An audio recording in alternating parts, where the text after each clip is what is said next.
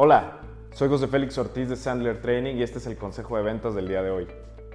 No sé ustedes, pero nunca me ha gustado que me digan qué hacer. No creo haber conocido a nadie que responda bien a ese tipo de instrucción, incluso cuando la persona a cargo sabe claramente lo que está haciendo, si el mensaje se transmite mal. No importa si lo que dice es cierto, si no lo dice correctamente. Puede ser la autoridad, pero eso a nadie le importa si no puede transmitir su mensaje de una manera que otros puedan aceptar. El hecho de que tenga muchos conocimientos, el hecho de que esté en lo correcto, no importa si el mensaje no se comunica correctamente. Los vendedores que olvidan este hecho de la naturaleza humana lo hacen bajo su propio riesgo. Esto es especialmente cierto hoy en día gracias a la tecnología.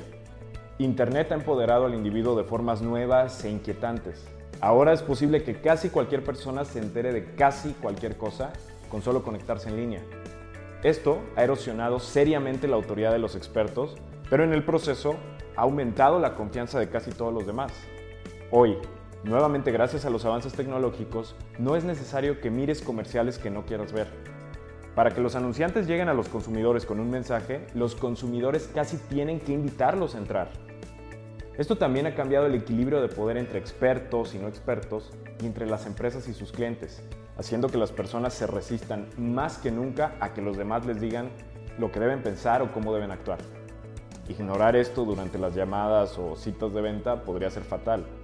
Incluso antes de que Internet cambiara la forma en la que nos relacionamos, los prospectos se resistieron instintivamente a los vendedores que estaban demasiado ansiosos por explicar por qué el producto o servicio que vendían era el único correcto. Hoy en día es incluso menos probable que esta forma de comunicarte funcione porque los clientes potenciales no quieren aceptar la palabra de nadie por nada.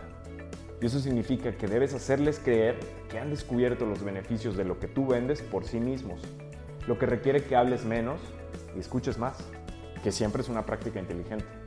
También requerirá hacer preguntas inteligentes que puedes basar en historias sobre tu experiencia con otros clientes. Podrías decir, muchos de nuestros clientes descubren que al usar nuestro producto pueden aumentar su producción en un 12%. ¿Qué significaría un aumento del 12% para tu empresa? Y una vez que el cliente potencial haya imaginado lo que podría significar tal aumento, puedes continuar con otras preguntas importantes como ¿eso qué les permitiría lograr? ¿Y eso qué significaría para ti personalmente? Cada respuesta lleva al cliente potencial a la conclusión de que es absolutamente necesario comprar lo que tú vendes, una conclusión a la que han llegado por sí mismos, o eso parecerá. No les has dicho lo que tenían que hacer, lo que significa que apreciarán cómo han sido tratados. Saldrán de estas reuniones sintiéndose bien consigo mismos y contigo, fortaleciendo lo que debería ser una relación larga y rentable.